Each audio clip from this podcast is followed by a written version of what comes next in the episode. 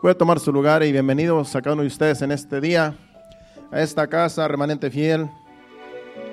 Y hoy vamos a presentar un, un niño, ¿verdad? Que, que nos pidieron que, que, lo quieren presentar. Entonces, hoy vamos a presentar el hijo del hermano Mario Calix y hermana Elda. Así es que hoy vamos a tener una presentación de un niño. Y para el que quiera, ¿verdad? Después, más adelante, presentar a sus hijos también, pues nos puede dejar saber. Y así también eh, establecemos un día, ponemos una fecha para si alguien quiere presentar un niño o una niña que no lo han presentado al Señor. Hoy vamos a presentarlo y usted se va a dar cuenta que es una ceremonia cortita y esto está en la Biblia también.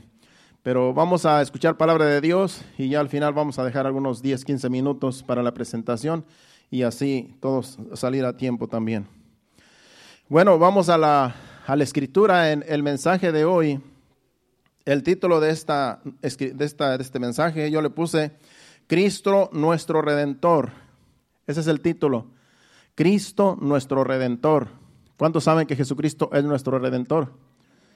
Y Jesucristo es, tiene muchos títulos, pero yo le puse ese título, pero vamos a ver otros títulos que tiene Jesucristo, otros nombres también que también se le, se le dan.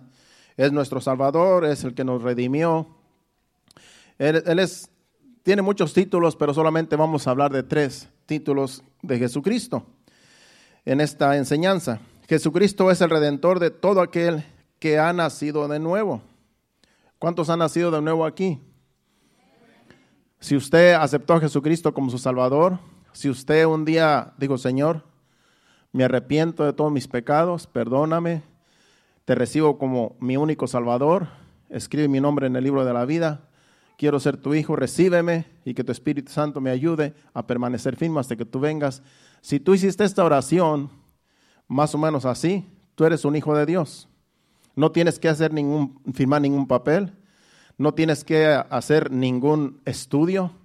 Simplemente con que tú hayas hecho una oración de fe de que Jesucristo es tu Salvador, tú crees en Él, Él murió y resucitó, está a la diestra del Padre y la iglesia lo espera para irnos con Él. Tú eres un hijo de Dios solamente por creer y confesar que Él es tu Salvador. Así es que yo espero que aquí todos sean hijos de Dios. Y si hay alguien que no es hijo de Dios, pues también hoy puede, eh, vamos a enseñar cómo, cómo una persona eh, nace de nuevo, ¿verdad? También. Bueno, vamos por ejemplo a Juan 3.3. El Evangelio según San Juan, el capítulo 3 y el versículo 3. Vamos a, vamos a empezar desde el 1 para, para ver de quién está hablando aquí. Porque es Nicodemo, era un principal, un, era un, fariseo de los principales. Y conocemos la historia, pero algunos de ustedes no la conocen. Dice, había un hombre de los fariseos que se llamaba Nicodemo, un principal entre los judíos. Este vino a Jesús de noche y le dijo, Rabí, sabemos que has venido de Dios como maestro porque Nadie, que puede, nadie puede hacer estas señales que tú haces si no está Dios con él. El 3 dice, respondió Jesús y le dijo, de cierto, de cierto te digo que el que no naciere de nuevo no puede ver el reino de Dios. Por eso espero que todos y cada uno de ustedes hayamos nacido de nuevo para así ver el reino de Dios. El reino de Dios está entre nosotros.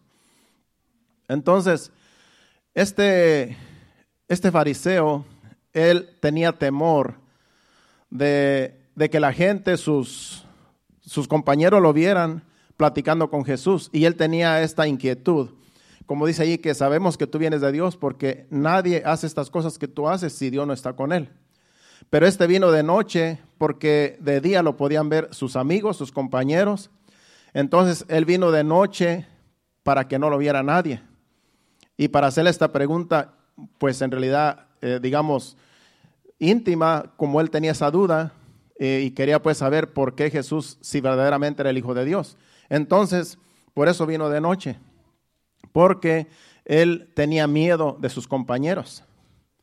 No sé si a usted le pasó, pero cuando usted, algunos, ¿verdad? Cuando empiezan a ir a la iglesia, no quieren que sus compañeros se den cuenta que van a la iglesia porque les da pena, les da vergüenza y dicen, ¿qué tal si se da cuenta mi compañero de trabajo que voy a la iglesia? Va a decir que ya soy un hermano y yo solamente voy a ver de qué se trata, a ver de qué hablan. porque alguien me invitó. Y hay muchas personas que es natural que se sientan así como Nicodemo. Pero ya una vez que llegan a la iglesia, Dios empieza a tratar con nosotros, como sucedió conmigo. Y empieza Dios a tratar con nosotros, porque yo al principio también pues estaba como Nicodemo. Yo no quería que, que mis compañeros, mis amigos se dieran cuenta que yo estaba yendo a la iglesia con Irma, con mi esposa. Entonces yo entiendo a Nicodemo, porque yo al principio no quería que nadie supiera que yo estaba yendo a la iglesia, menos mis familiares, porque yo tenía temor de que me fueran a rechazar o que fueran a criticarme. Pues así estaba Nicodemo. Pero aquí cuando le hizo esta pregunta a Jesús, Jesús le dijo, ¿verdad? Es necesario, Jesús le, dijo, de cierto, de cierto te digo que el que no naciere del nuevo no puede ver el reino de Dios. Es necesario nacer de nuevo. Y después Nicodemo le contesta, pero pues ¿cómo se nace de nuevo? ¿Acaso uno entra al vientre de su madre para volver a nacer? Y Jesucristo dice, el que no naciere del agua y del espíritu no puede ver el reino de Dios. Esto es, un, esto es espiritual. Nacer de nuevo es, es, es un acto espiritual. Como dije al principio, con una oración de fe tú naces de nuevo, creyendo en Jesucristo, orando, pidiéndole a Dios que te perdone tus pecados y que Jesucristo lo recibas como tu Salvador y ahí nacemos de nuevo porque esto es espiritual. Si vamos a Juan capítulo, el Evangelio según San Juan también, ah no, primera, primera de Juan, ahora vamos a primera de Juan, capítulo 3 y versículo 9, ahí vemos también a alguien que es nacido de nuevo, porque alguien que es nacido de nuevo ya no practica el pecado. Alguien que es nacido de nuevo no es que va, no es que nunca va a caer en pecado, podemos seguir cayendo en pecado, pero no se practica el pecado. Una cosa es que, pequemos eh, a lo mejor involuntariamente y otra cosa es que practiquemos el pecado. Entonces lo que a Dios no le agrada es que practiquemos el pecado. Ya una vez que hemos nacido de nuevo, ya una vez que creemos en Jesucristo, lo recibimos como nuestro Salvador, ya tenemos que evitar el pecado que nos separa de Dios, porque ya somos nacidos de nuevo, ya no somos cualquier persona, ya somos hijos de Dios. Entonces no queremos ofender a Dios con nuestros actos y por eso tratamos de vivir en santidad. Entonces 1 Juan 3.9 dice, todo aquel que es nacido de Dios no practica el pecado, porque la simiente de Dios permanece en él y no puede pecar porque, dice, porque es nacido de Dios. Cuando nacemos de nuevo, ya, ya, ya nos redarguye el Espíritu Santo. Cuando queremos cometer un pecado o cuando ofendemos a alguien, que también es pecado ofender a alguien, el Espíritu Santo nos redarguye y nos dice, hiciste mal. No me agradó eso que hiciste, no me agradó que le, gritaste a tu esposa, no me, no me, agradó que le respondiste con esa actitud a, tu esposo. Y empezamos a sentirnos mal porque decimos, no, si yo soy un hijo de Dios, no puedo, no puedo ofender a nadie, no puedo ofender a mi compañera, a mi compañero, y no puedo pecar porque soy hijo de Dios. Y eso es lo que está diciendo ese versículo. Ya no practicamos el pecado, ya no somos como antes que pecábamos y, nos, importaba poco que dijeran lo que dijeran de nosotros. Decíamos, así soy yo y qué. Entonces, ahora somos hijos de Dios. Ahora no podemos practicar el pecado. ¿Por qué? Porque la simiente de Dios, dice, no practica el pecado, dice, porque no puede pecar, porque es nacido de Dios. Porque ahora somos nacidos de Dios. Entonces, no podemos seguir viviendo una vida de pecado. No podemos seguir practicando el pecado. Somos hijos de Dios ahora. Esos son los nacidos de Dios, los que ya no quieren practicar el pecado porque el pecado nos separa de Dios. Si vamos a ese también primero de Juan porque ahí habla mucho acerca de hijos de los que somos hijos de Dios. Si vamos al capítulo 4 también de primera de Juan y versículo 7, ahí nos da otro ejemplo de un hijo de Dios. Dice, "Amados, amémonos unos a otros, porque el amor es de Dios." Todo aquel que ama es nacido de Dios y conoce a Dios. Si tú amas a tu prójimo, si tú no, si tú no quieres hacerle daño a nadie, tú eres un hijo de Dios. ¿Por qué? Porque dice ahí, dice, porque amémonos unos a otros, dice, porque el amor es de Dios. Todo aquel que ama es nacido de Dios y conoce a Dios. Cuando tú, a ti te duele el dolor ajeno, es porque tú amas. Y como el amor viene de Dios, tú tienes el amor de Dios. Cuando tú ves una persona que está pasando por un momento difícil y no te burlas de él, sino que antes dices, te dueles, dices, esta persona está sufriendo, necesita ayuda, tú tienes el amor de Dios, porque eres hijo de Dios y te duele lo que otras personas les pase. Aún hasta nuestros enemigos a veces nos duele que le estén pasando cosas y eso es el amor de Dios. No podemos gozar nosotros del, dolor ajeno.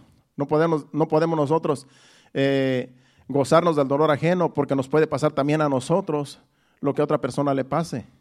Entonces, una persona que, que tiene el amor de Dios, que es hijo de Dios, siempre tiene que condolecerse de los demás, compadecerse de los demás. Ese es un hijo de Dios. Si tú tienes un corazón así, tú eres un hijo de Dios nacido de nuevo. Porque a ti te duele el dolor ajeno. Porque no vamos a ser egoístas que solamente lo que nos pase a nosotros nos va a doler. No, también nos tiene que doler lo que les pasa a los demás. Cuando alguien está sufriendo, nos tiene que doler también el dolor que los demás sufren. Cuando alguien se, se, pierde un ser querido, nos tiene que doler también a nosotros porque somos del mismo cuerpo, somos hijos de Dios todos. Y así sucesivamente nos tiene que doler y, tenemos, y también podemos gozarnos con alguien que está pasando un buen tiempo, una bendición, que Dios lo bendice. También debemos nosotros de gozarnos por la bendición de otros, porque Dios está bendiciendo a otras personas y tenemos que decir gloria a Dios por, lo que, por la bendición que Dios tiene para esta persona. Eh, gracias a Dios porque Dios lo está bendiciendo, Dios lo está bendiciendo. Y de eso también todos tenemos que tener el mismo sentir, porque somos hijos de Dios, nacidos de nuevo. Si tú tienes un corazón así, Tú eres hijo de Dios, nacido de nuevo. Vamos a otro ejemplo, capítulo 5, ahí de, de 1 Juan también, y versículo 1. Porque ese libro de Juan, como es el libro del amor, habla mucho de lo que es el amor de Dios.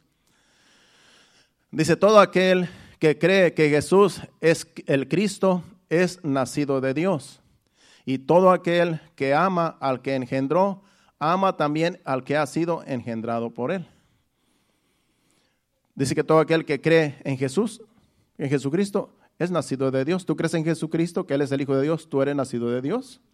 Y todo aquel que ama al que engendró, al que engendró es Dios Padre. Dios, Dios Padre engendró a Jesucristo en el vientre de María por medio del Espíritu Santo. Tú amas a Dios, tomas a Jesucristo, entonces tú también, dice, el que ama a aquel que fue engendrado por Él, también al que ha sido engendrado por Él tenemos que amar a Dios Padre que, envió a su Hijo Jesucristo a morir por nosotros. Porque Padre, Hijo y Espíritu Santo son uno, pero cada quien tiene su, función.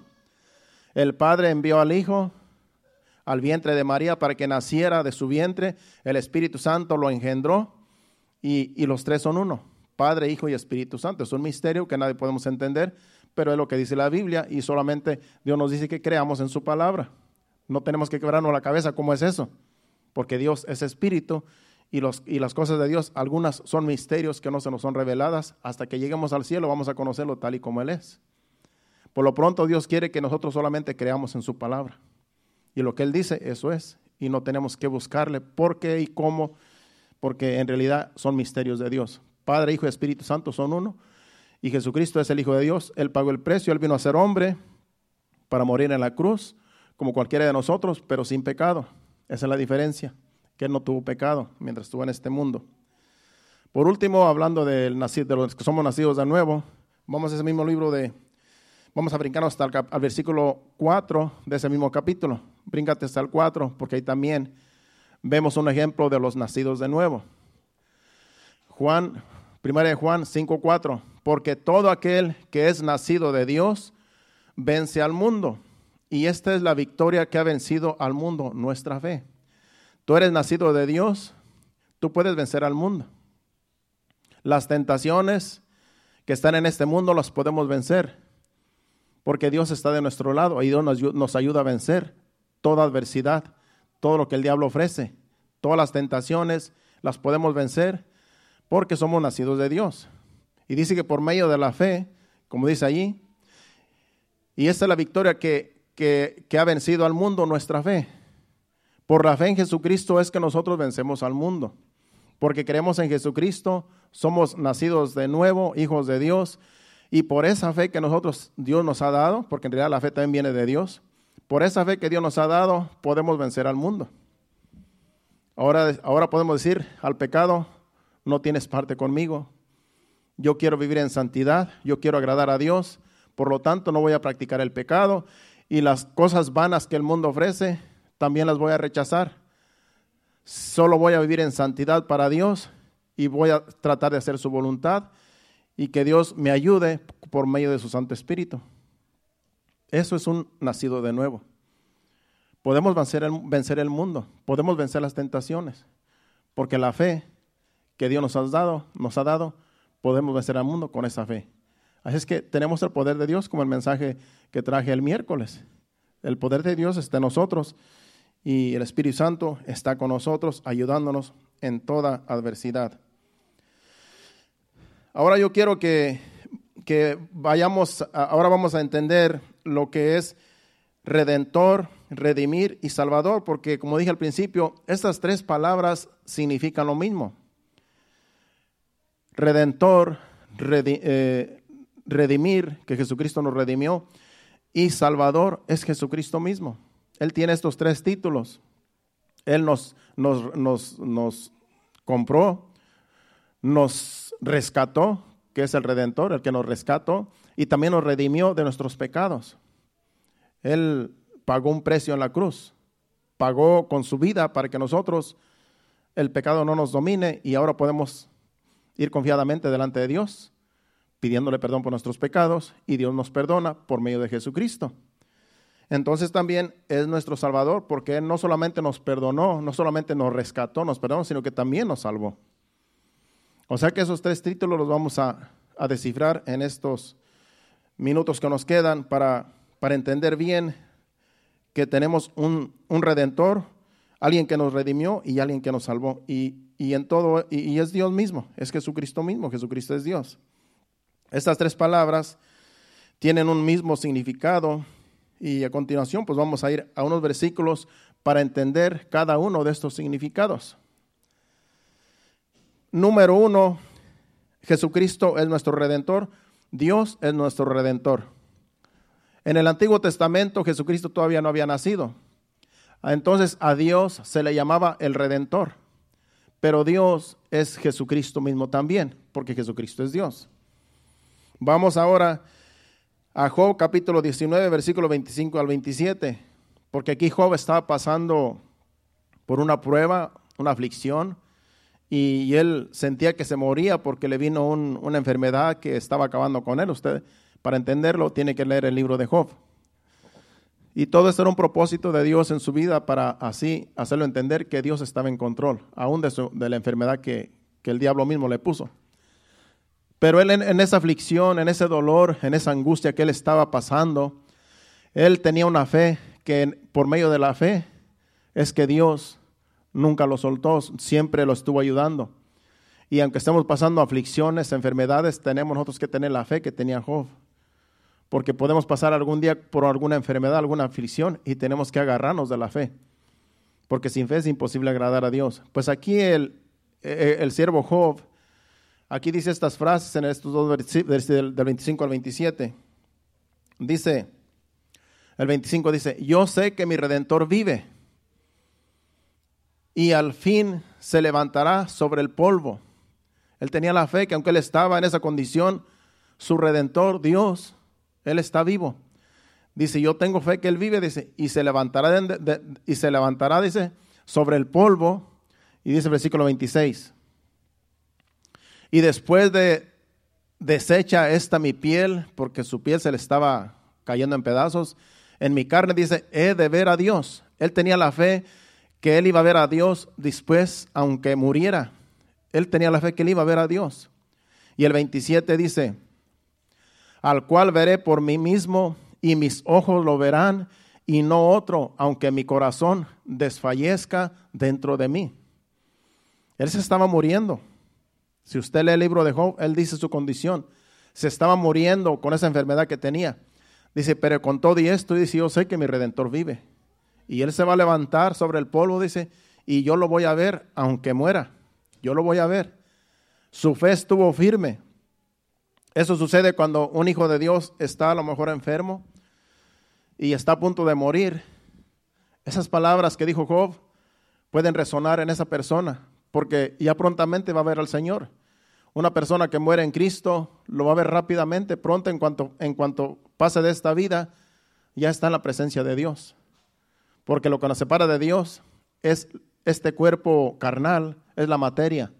Pero ya una vez que morimos, nuestra alma, nuestro espíritu están en la presencia de Dios al instante. Entonces aquí Job sabía que aunque él llegara a morir, aunque en la condición en la cual estaba, él sabía que pronto iba a ver a Dios. Si llegaba a morir, lo iba a ver como quiera, dice. Y yo sé que mi redentor vive. Entonces, cuando usted esté pasando momentos difíciles, así como Job, aflicciones, usted nunca pierda la fe. Usted puede decir, yo estoy en esta condición, esta es una enfermedad o este es un procedimiento que estoy pasando, pero Dios vive, Dios es real. Su fe tiene que estar firme, porque estamos en este mundo y, de algún modo u otro, si el Señor no viene antes, vamos a pasar de, de esta vida a la vida eterna. Y tenemos nosotros que tener esta fe que tenía Job. No se le olvide que su redentor vive, Dios vive. Y en buenas y en las malas, Él siempre estará ayudándonos.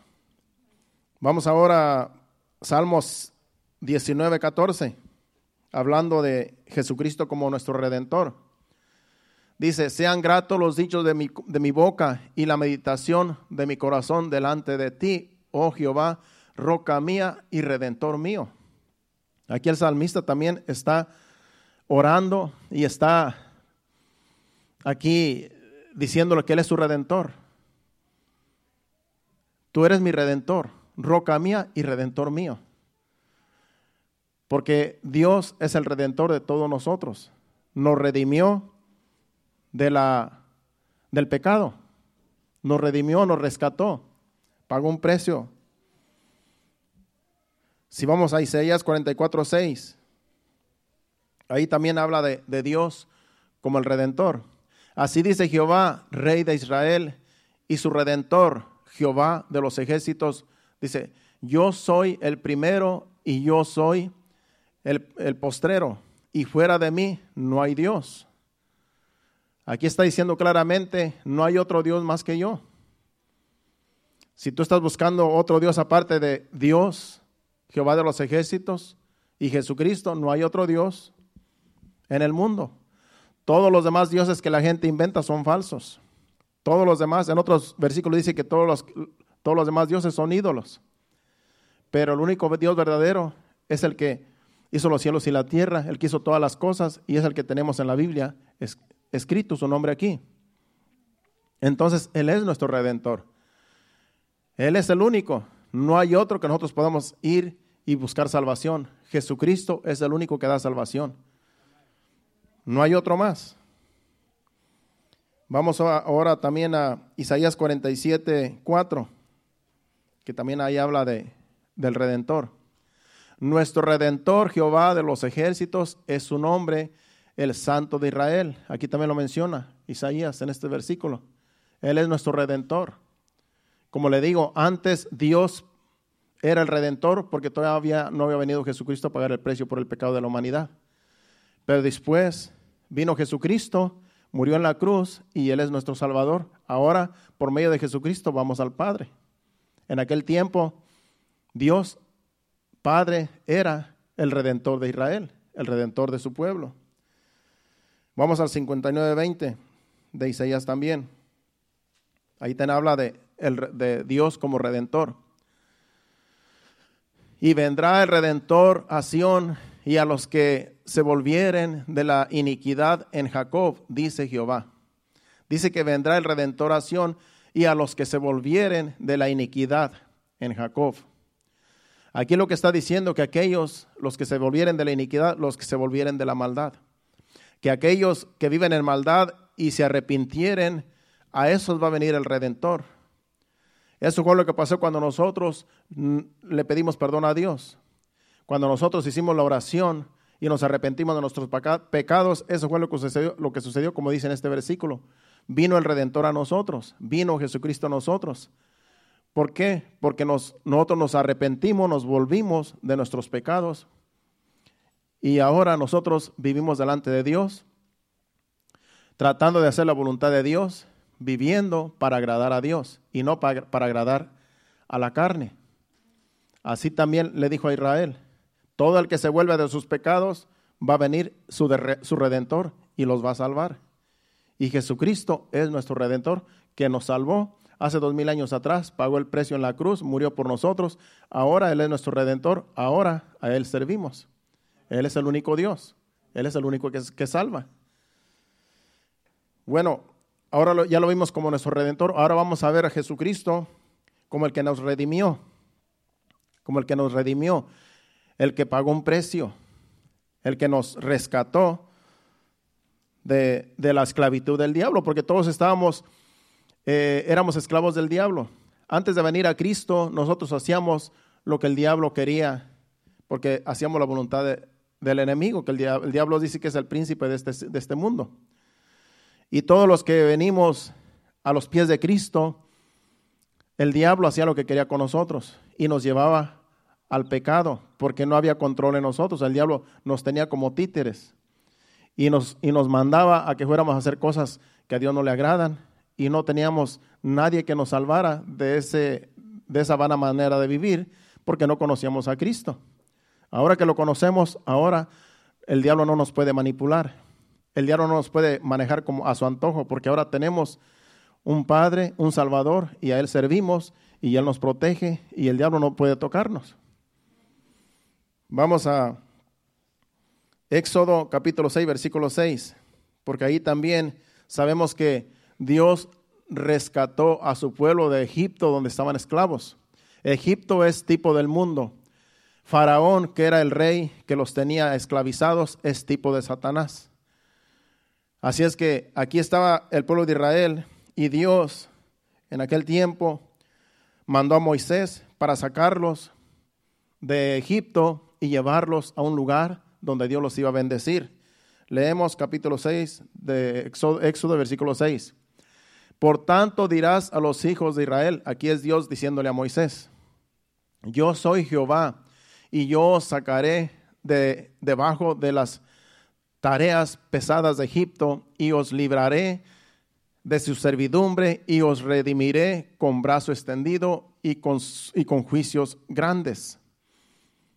Dios le dijo a Moisés, Dios usó a Moisés como mensajero, ve dile a Israel que yo lo voy a sacar de ahí, yo lo voy a redimir, yo lo voy a, en otras palabras, yo lo voy a rescatar de la esclavitud en la cual se encuentra. Y fue lo que hizo Jesús ahora en esta dispersación de la gracia, nos sacó, nos redimió de las manos de Satanás. Y ahora no le servimos a Satanás, ahora le servimos a Dios porque Él es nuestro Salvador, nuestro, el que nos redimió con su sangre. Vamos ahora al capítulo 15 y versículo 30, perdón, 15 y versículo 13 de Éxodo también.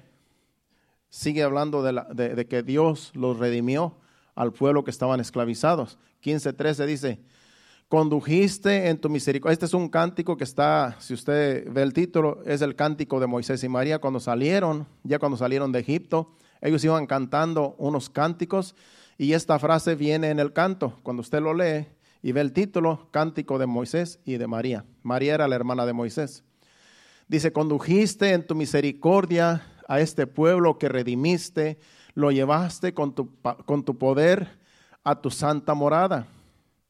Así Dios nos lleva, Él nos va a llevar a su santa morada. Vamos en este, en este camino, en este mundo, pero vamos de camino a la tierra de Canaán, como hay un canto, a la nueva Jerusalén, al cielo. Y Dios nos, por su misericordia, nos redimió. Nos sacó de la esclavitud. Eso es redimir, que te sacó de la... Eras esclavo antes, eras esclavo del diablo y, Jesucristo, con su sangre que pagó en, la cruz del Calvario, con su sangre que, que fue derramada, pagó el precio y haz de cuenta que nos compró con su sangre y ya no le pertenecemos al diablo. Ya no le pertenecemos a Satanás. Ahora Jesucristo es nuestro, nuestro Salvador y Él nos redimió con su sangre, nos sacó de la esclavitud y ahora somos libres en Cristo. Ahora, en, por eso cuando tú vienes aquí a, la presencia de Dios en los servicios, tú puedes danzar de gozo, tú puedes aplaudir de gozo, Tú puedes adorar a Dios, alabar a Dios con tus manos, con tus pies, porque eres libre, porque ya no estamos en el pecado. Tú vienes confiado de que Dios está recibiendo tu alabanza y tu adoración. Y tenemos que venir así todos confiadamente de que ya el pecado no nos tiene esclavizados.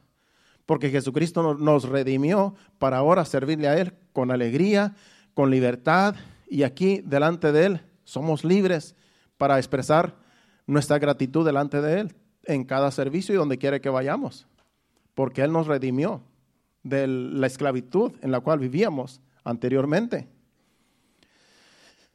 Primera de Crónicas, capítulo 17, versículo 21, aquí es el rey David hablando en, en, ese, en ese capítulo también.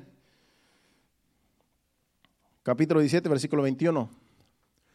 Y dice, ¿y qué pueblo hay? Aquí él está hablando con Dios. ¿Y qué pueblo hay en la tierra como tu pueblo Israel, cuyo Dios fuese y se redimiese un pueblo para hacerte nombre con grandezas y maravillas, echando a las naciones de delante de tu pueblo que tú restauraste de Egipto? Aquí está él hablando con Dios. Dice, ¿qué, hay, qué otro Dios hay sino tú solo? Tú lo redimiste Israel, tú redimiste a tu pueblo Israel y tú echaste a las naciones delante de él para traerlo a la, a la tierra donde fluye leche y miel y para estar allí en la presencia de Dios, el pueblo, y para que le sirviera a Dios. Por eso lo redimió, por eso lo sacó de la esclavitud, para llevarlo a un lugar donde pudiera servirle con libertad a Dios. Así también Dios nos rescató, para ahora servirle con libertad. Job 33, 27 al 28. Job 33, 27 al 28. Dice, Él mira sobre los hombres y al que dijere, pequé y pervertí lo, lo recto y no me ha aprovechado. Dios redimirá su alma para que no pase al sepulcro y su vida se verá en luz. He aquí todas estas cosas hace Dios dos y tres veces con el hombre. No sé si hasta dónde te dije, hasta el 28, ¿verdad? Hasta el 28 nada más. 27, 28. Dice que, si vas al 27 para leerlo detenidamente, dice que Dios mira sobre los hombres. Dice, y al que dijere, pequé y pervertí lo recto y no me ha aprovechado, dice el versículo 28, Dios redimirá su alma para que no pase al sepulcro y su vida se verá en luz. Aquí está hablando de una persona que se arrepintió de sus pecados. Eso es lo que está diciendo el 7, el 27. Una persona que dice, pequé y ofendí a Dios. Cuando tú pecas y sabes que ofendiste a Dios, Dios lo que quiere es que reconozcamos cuando pecamos. Y de eso está hablando el versículo 27, de que una persona cuando, cuando sabe que pecó y ofendió a Dios y se arrepiente y que dice, ¿qué hice? Pequé, ofendí a Dios. Dios mismo dice que Dios mismo dice redimirá su alma para que no pase al sepulcro y su vida se verá en luz. Dios lo que quiere es que reconozcamos nuestras ofensas, que reconozcamos cuando nosotros hacemos mal. Y cuando tú haces mal, dice, Señor, ¿qué hice? Cometí una torpeza. Qué tonto soy. ¿Cómo fui a pecar? ¿Cómo fui a hacer esto? Y Dios mismo dice, para que, para que tú no vayas al sepulcro, para que no mueras en esa condición. Dios hace que tú te redargullas del pecado que cometiste. Es Dios mismo el que hace todas las cosas en nosotros, porque Dios está en nosotros, el Espíritu Santo está en nosotros. Es por eso que nos debe doler cuando nosotros cometemos una falta delante de Dios. Nos debe de doler y debemos decir, Señor, ¿qué hice? Cometí un pecado y yo sé, lo reconozco y te ofendí. Dice que Dios para que no vayas al sepulcro, para que no mueras. Dios mismo te da sabiduría y para que te arrepientas y digas, no lo vuelvo a hacer. Perdóname. Ahí es donde tú te arrepientes y Dios te perdona y Dios te limpia. Pero es por su misericordia, porque Él redime la, vida de la persona que reconoce, que reconoce sus pecados.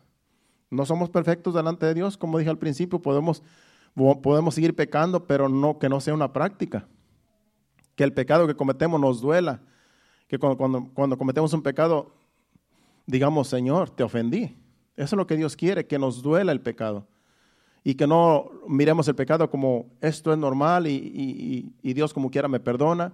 No, Dios lo que quiere es que reconozcamos cuando pecamos y que nos arrepintamos para que no muramos en pecado. Y entonces sí podamos eh, perder la salvación si morimos en pecado. Salmo 77, 14 y 15, hablando de los de que, de, de que Dios nos redimió. Dice, tú eres el Dios que hace maravillas, hiciste notorio en los pueblos tu poder. Con tu brazo redimiste a tu pueblo, a los hijos de Jacob y de José. Aquí es el salmista hablando, que Dios redimió a su pueblo.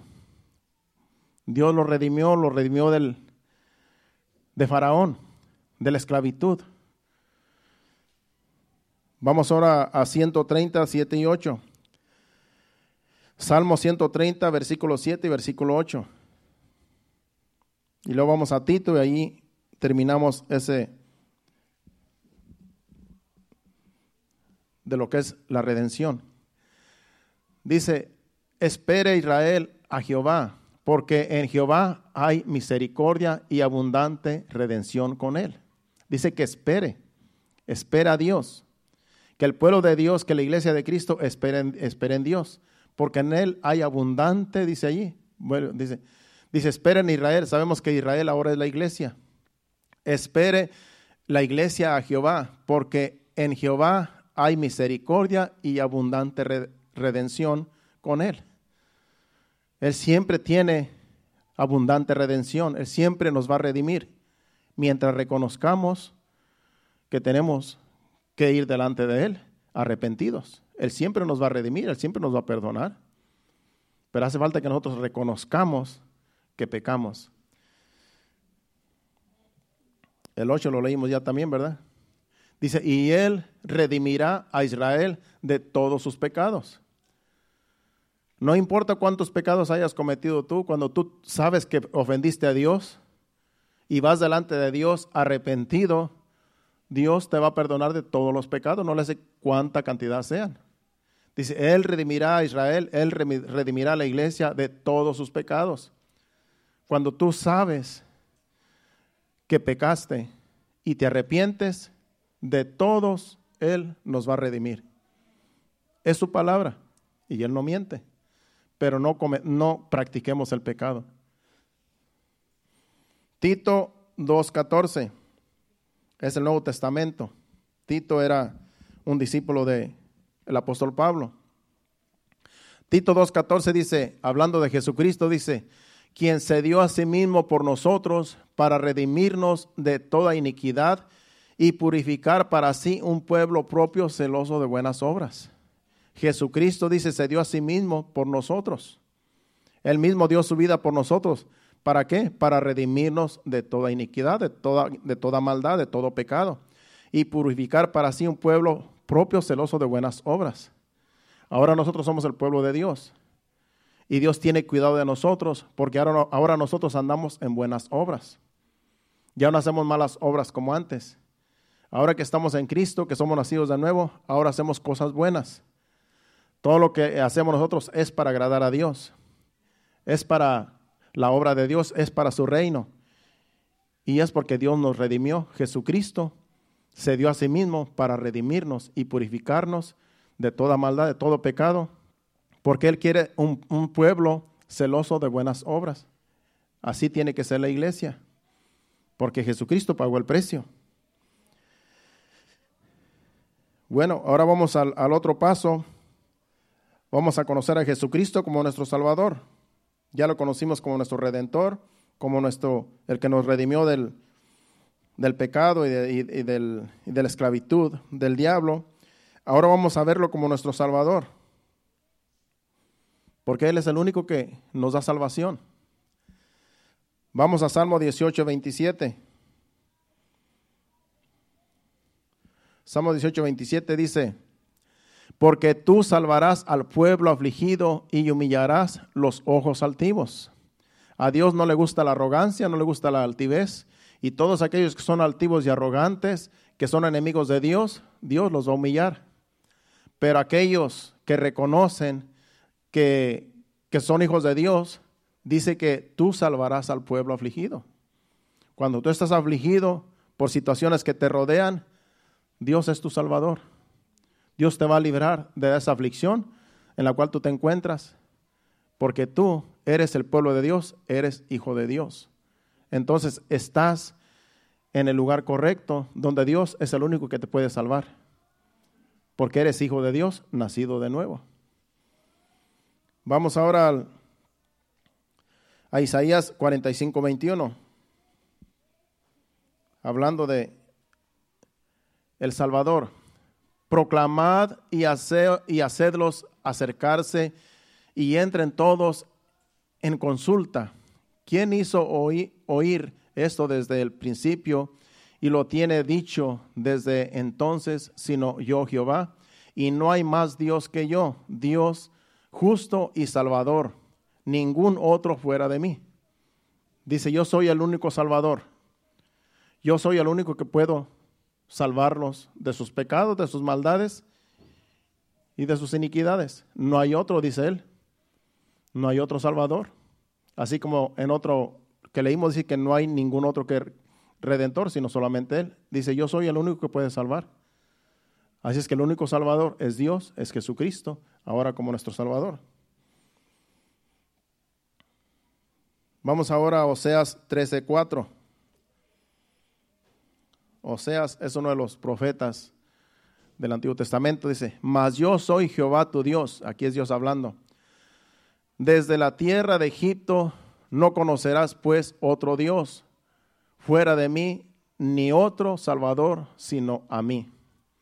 Dice yo, desde que te saqué de Egipto, dice, no conociste a otro Dios. Yo te saqué desde Egipto por medio de Moisés, pero yo hice todo, todo en ese caminar, yo te traje hasta acá y no conociste a otro Dios. Pues yo he sido el único que tú has conocido, le dice, le dice Dios a Israel. Dice, ni, ni, otro Salvador, sino a mí, sino a mí. El único que yo lo salvé, que lo salvó de Egipto fui yo. El único que los tiene hasta el día de hoy, dice ahí en, en Oseas, he sido yo, dice. No hay otro Dios. En otras palabras, no anden buscando otros dioses. Yo soy el único que lo salvé. Es lo que está diciendo ahí. Ha sucedido que algunos, cuando se convierten a Cristo, después pasa el tiempo y, como no se afirman en los caminos del Señor, después vuelven otra vez a los ídolos.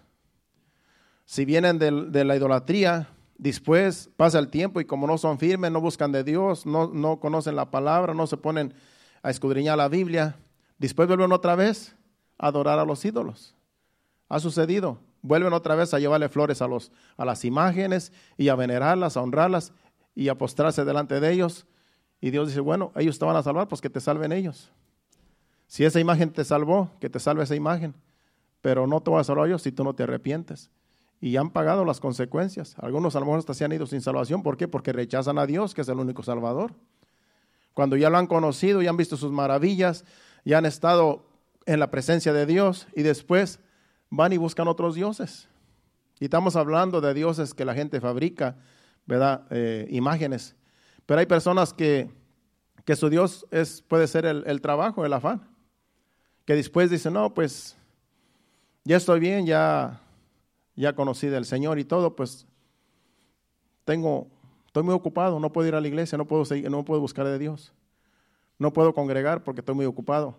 A veces este mismo trabajo viene a ser un Dios. Cuando lo ponemos nosotros más atención a otras cosas que no es a Dios mismo, podemos nosotros hacer dioses de, de aún de nuestro mismo trabajo. Aún nuestros mismos eh, hijos pueden ser nuestros dioses. Personas que a lo mejor tú pones toda tu confianza, vienen a ser tu Dios y no Dios, el que te salvó. Por eso no se nos olvide, el único que salva es Dios. El único que nos puede ayudar es Dios. Las personas pueden estar contigo mientras, mientras te, te sientes bien, estás bien, pero va a haber un día que te pueden fallar. Va a haber un día que puede, puede suceder que, que te des cuenta que estás solo y el único que te puede salvar no está contigo porque lo dejaste.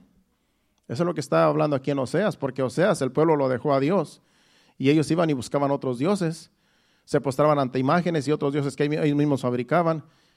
Y Dios decía, si, si al, único, único que han conocido es a mí, yo los salvé de Egipto. No hay otro Dios que pueda salvarlos.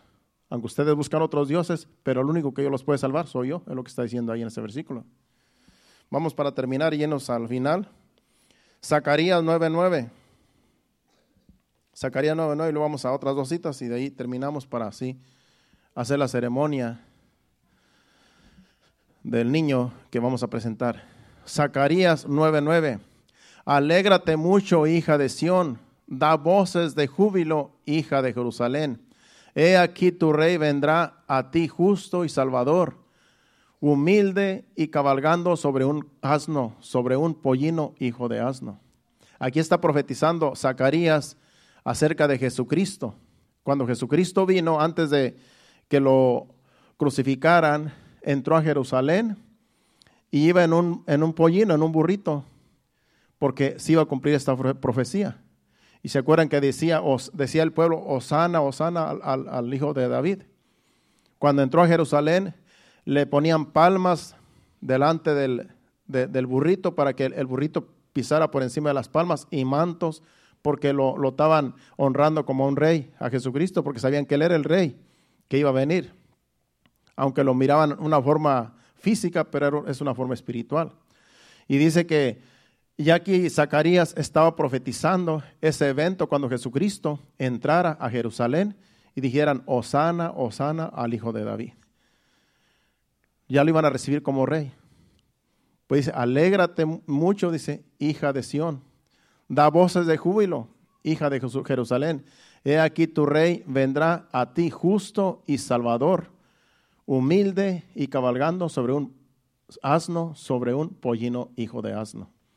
Profecía que se cumplió en días de Jesucristo cuando entró a Jerusalén. Vamos ahora a Lucas capítulo 1, versículos 67 al 69. Lucas 1, 67 al 69. Aquí es Zacarías, el papá de, el papá de Juan el Bautista, es profetizando de Juan el Bautista, pero también profetizando de Jesucristo, el Salvador. Y Zacarías, su padre, fue lleno del Espíritu Santo y profetizó diciendo,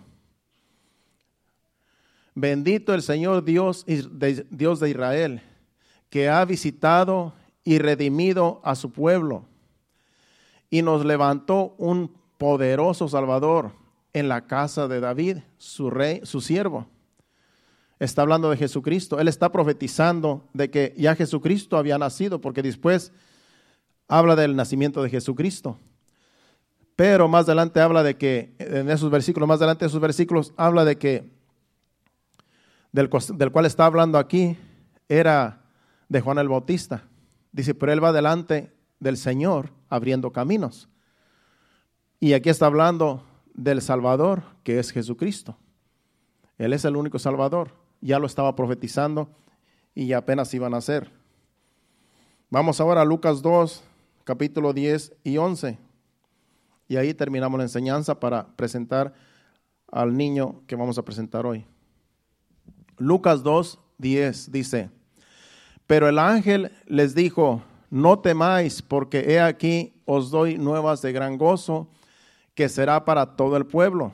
Sabemos que los ángeles, este ángel cuando estaban los pastores y Jesucristo había nacido, está el ángel aquí hablando a los pastores, dice, que os, ha nacido hoy en la ciudad de David un Salvador que es Cristo el Señor.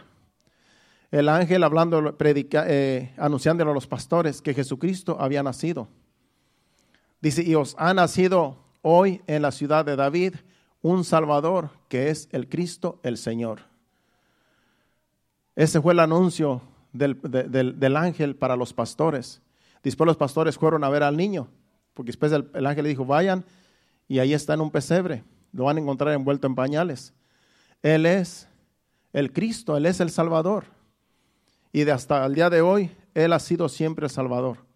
Jesucristo, desde que, desde que nació y pagó el precio, Él es el Salvador del mundo. No hay quien más salve, solamente Jesucristo. En nadie más hay salvación sino solamente en Jesucristo hay salvación. Así es que esos son los títulos que hemos eh, leído, hemos aprendido en este, en este día de quién es nuestro Salvador, quién es nuestro Redentor y el que nos redimió es Jesucristo mismo. De Él viene todo, de Él viene la salvación, de Él viene el perdón de pecados, de Él viene todo lo que Él nos ha dado, todas las bendiciones vienen de Jesucristo. Por eso no se canse de servir a Dios. No se canse de ser un hijo de Dios. Nunca diga esto es un fastidio, nunca diga ya me aburrí. ¿Por qué? Porque no hay quien más te pueda salvar. No hay quien más te pueda salvar algún día que tú estés en apuros. ¿A quién vas a clamar? Si, si no estás sirviéndole a Dios. ¿A quién vas a clamar si solamente Jesucristo salva? Lo bueno es que las misericordias de Dios son nuevas cada mañana y cada día. Y Él tiene sobre, y Él tiene, dice que mucha abundancia de, para redimirnos. Sus misericordias son nuevas cada día y Él siempre está para ayudarnos, Él siempre está para levantarnos. Cuando no hay más a quien clamar, que dices, bueno, no me queda otra que clamar a Dios. Él tiene misericordia y escucha nuestro clamor. Y viene en nuestro auxilio porque sabe que nosotros, como humanos, siempre vamos a fallar. Pero Él siempre es fiel a su promesa, Él nunca falla. Podemos fallar nosotros, pero Él nunca va a fallar. Por eso cuando estés en momentos difíciles, acuérdate que tienes un Salvador, que es Jesucristo, y Él es el único, no hay otro, no hay más quien salve, no hay quien más nos redima, es nuestro único redentor, nuestro único Salvador, el único que nos pudo haber redimido. Así es que la gloria y la honra sea solamente para Jesucristo, Padre, Hijo y Espíritu Santo. ¿Cuántos dicen amén? Gracias a Dios. Gracias, Padre. ¿Qué tal si nos ponemos de pie? Ahora en estos minutos que nos quedan, vamos a hacer esta pequeña ceremonia y el hermano Victoriano va a poner un, himno para que pase al frente Mario y, Elda con su, con su niño y también los testigos. Esto es una ceremonia eh, solemne para presentar, dedicarle a Dios este niño.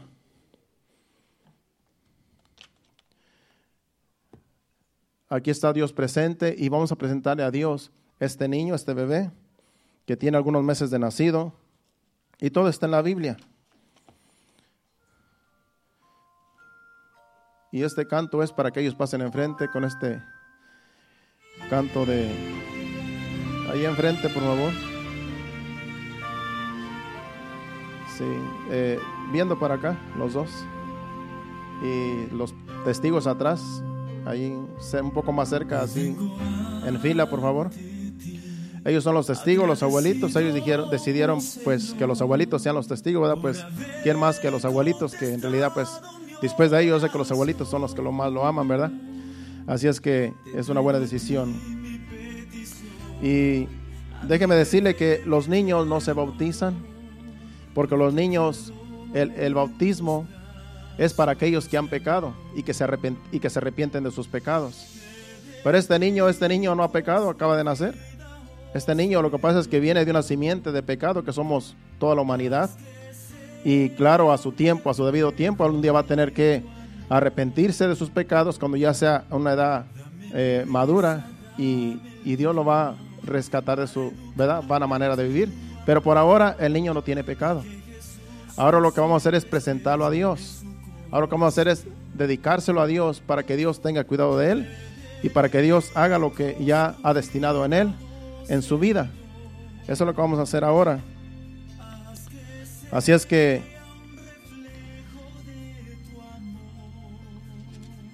vamos a aquí a ahí usted allí medite y que el Señor allí nos siga ayudando a entender ¿verdad? las escrituras. Y lo que pasa es que tenía la, Biblia marcada en otro lugar. Como hay varias ceremonias aquí, y ayer también tuvimos un, un, matrimonio. Ayer se casó el hermano Luis y la hermana María. Creo que están por ahí en la parte de atrás, ¿verdad? ¿Si llegaron o no? ¿Si están o no? Ahí están, ¿verdad? Si los vi. Pues ayer se casaron, ayer también tuvimos una ceremonia en su casa. Eh, ya Luis está casado con todas las de la ley, con su esposa María, Luis Baltasar. Ahí tuvieron algunos invitados, unos familiares, porque como lo querían hacer en, en su casa, y pues claro, es un, lugar pequeño, pues solamente fuimos los, los pastores, nosotros, y Miss Kim, que fue la que, es la notaria. Y ahí tuvimos esa ceremonia y pues ya ahora ya son marido y mujer hasta que la muerte los separe. Pues ahora tenemos esta ceremonia de este niño aquí. El niño se llama, según lo, lo tengo aquí apuntado, Lo que pasa es que lo, lo, puse donde donde no este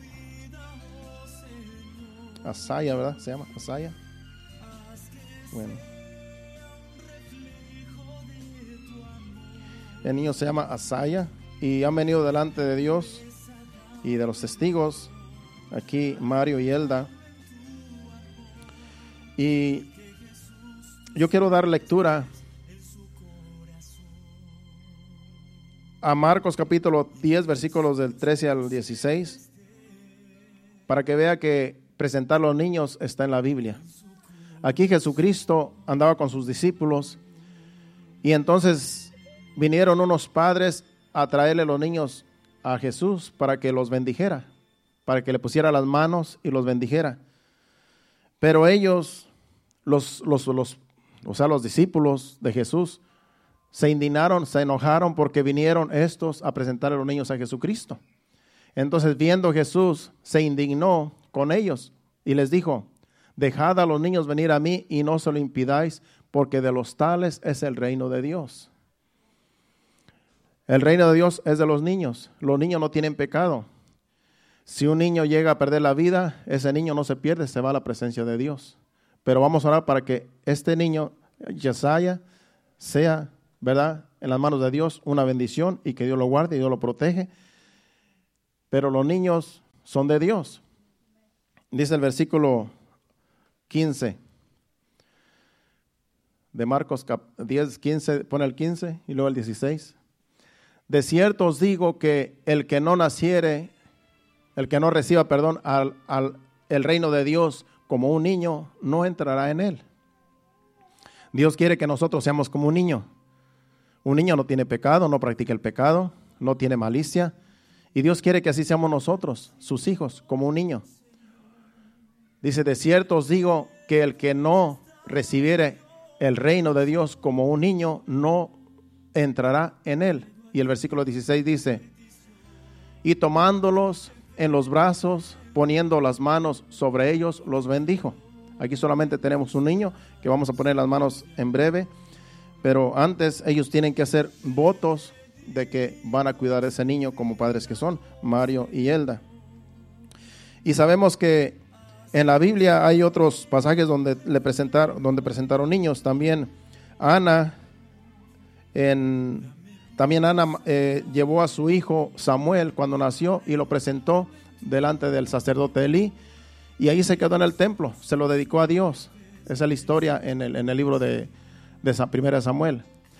Y también sabemos que María, la Virgen, cuando nació Jesucristo, a los ocho días, que era la costumbre, llevó a Jesucristo a presentarla delante, presentarlo en el templo delante de los sacerdotes. O sea que Jesucristo mismo fue presentado en el templo fue dedicado al templo, dedicado a Dios. Y es por eso que eso, eso también nosotros lo practicamos porque en realidad está en la Biblia.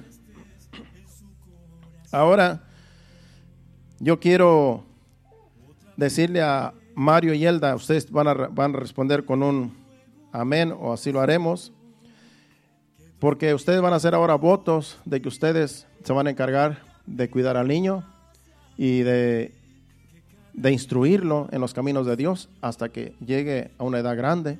Entonces ustedes son los responsables ahora de que este niño crezca en sabiduría, en la presencia de Dios, porque ustedes lo van a dedicar a Dios, pero también ustedes tienen la responsabilidad de educarlo, de disciplinarlo cuando sea necesario, de instruirlo en los caminos de Dios. Entonces ustedes van a decir, eh, si lo haremos. Bueno, yo les pregunto, prometen delante de Dios y de estos testigos criar a este niño en el temor del Señor. Amén. Prometen además guiarlo a diario en el pleno conocimiento del camino del Señor. Prometen instruirlo para que conozca a Cristo como su Salvador personal.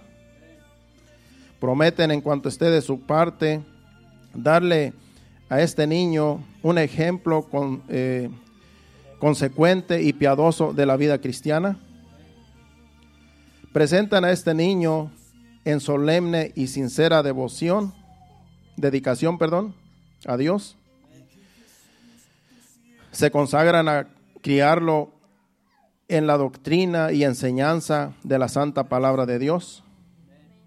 Prometen criar a este niño en la práctica diaria de la oración y ayudarlo a formar el carácter cristiano y hacer todo lo que esté a su alcance para crear en su hogar un ambiente de devoción a Dios. Por cuanto prometieron delante de Dios y de estos testigos de esta congregación dedicar a este niño a Dios y lo afirmaron con sus palabras, los exhorto a que se dediquen a esta gran obligación con sabiduría, perseverancia y santa devoción. Amén. Entonces ahora yo voy a tomar al niño, o sea, ponerle las manos al niño y voy a dedicarlo al Señor junto con ustedes. Y ahí todos, allí conmigo allá, mira, está bien sonriente. Pensé que estaba incómodo, pero está bien, bien sonriente el niño. Siempre lo veo serio allá y ahora lo veo bien sonriente. Bueno, todos allí en comunión. Padre Santo, te presentamos a Yesaya. Eh, te presentamos a Yesaya, Señor. Este precioso bebé, Señor, que ha venido a este mundo, Señor, porque tú lo has traído, Señor. Tu palabra dice, Señor amado, que, que los niños, Señor amado, son un regalo, Señor, que tú nos has dado. Y este niño, Señor, lo presentamos delante de ti, Señor, porque sabemos, Señor, que está en tus manos y en tus manos está seguro, Señor. Así te lo presentamos y te pedimos, Señor amado, que tú lo guardes, Padre Santo, que lo protejas, Señor, de todo mal, de toda enfermedad, de todo ataque, Señor, del enemigo, Señor, líbralo, Señor, y que crezca en sabiduría, Señor, que crezca, Padre Santo, en tus caminos, Señor, y que sea de gran ejemplo, Padre Santo, para esta sociedad, Señor, y para sus padres, Señor, para sus familiares, sus abuelitos que están aquí presentes como testigos, Señor amado, que sea, Señor, de gran bendición, Señor amado, este bebé, Señor, que tú has traído al mundo aquí, Señor. Te lo presentamos, Señor, y te damos gracias, Señor, por él, Señor amado. Guárdalo, protégelo, Señor. Te lo pedimos en nombre del Padre, del Hijo y del Espíritu Santo, Señor. Ahora te presentamos a Mario, Señor, y a Elda, Padre Santo, como sus padres, Señor. Dale sabiduría, Señor, de, de que este niño, Señor, lo puedan, Señor, instruir, Señor amado, en tus caminos, Padre.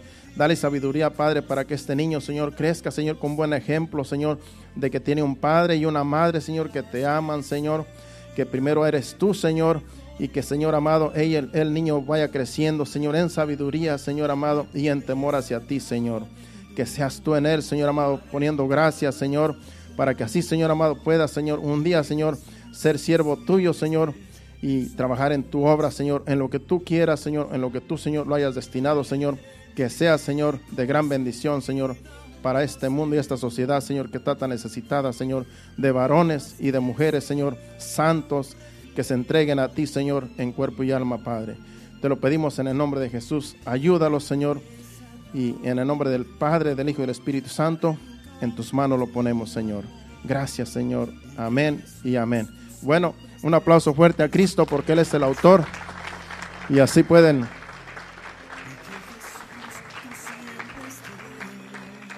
pueden este darle felicitaciones ¿verdad? de que son verdad padres ejemplares. Mario y Elda verdad de que pues ya se casaron también hace poco y, y cada día los veo más resplandecientes. Eso quiere decir que Dios está obrando en ustedes. Y yo sé que de ustedes pues van a ser de gran ejemplo también para otros. Porque de eso se trata, de, dar ejemplo a esta sociedad, de que hay familias que aman a Dios, que se consagran y que tienen hijos consagrados y que Dios nos ayude para, para que nuestros hijos caminen, ¿verdad?, en los caminos del Señor, hasta que el Señor venga sin, ¿verdad?, ningún impedimento. Gracias, Padre. Bueno, pues vamos a darle gracias a Dios y así que vamos a despedirnos ya. Esto ha sido todo por lo que es la ceremonia del niño y ya pues está presentado. Ahora solamente que Dios los ayude y que Dios los bendiga. Amén. Padre Santo, Padre bueno, gracias te damos, Señor. Gracias, Padre Santo, porque tú, Señor, estás en medio de nosotros, Señor. Gracias, Señor, por todo lo que has hecho aquí en medio de nosotros, por medio de la enseñanza, Señor, que tu Santo Espíritu nos ha dado entendimiento, Señor. Gracias por Yasaya, Señor amado, que ahora ya está en tus manos, Señor, con sus padres aquí, sus abuelitos también, Señor amado, que se han dado cita aquí, Señor. Gracias, Padre Santo, porque los has traído, Señor. Te pedimos, Señor amado, que este gozo, Señor amado, que está aquí, Señor, siga con nosotros, Señor, en el camino a nuestra casa, donde quiera que vayamos, Señor. Que el gozo, Señor, tuyo, que está en nosotros ahora, Señor, vaya con nosotros, tu presencia vaya con nosotros, con cada uno de los que llegaron, Padre, a esta casa, Señor. Que vayamos, Señor amado, en paz, a donde quiera que vayamos a nuestros hogares. Que tu paz y el gozo, Señor, vaya con nosotros, tu presencia con nosotros. Llévanos con bien en el nombre del Padre, del Hijo y del Espíritu Santo. Te lo pedimos. Amén y amén. Dios les bendiga, pues hacia adelante. Salúdense los unos a los otros. Y bueno, Dios les bendiga.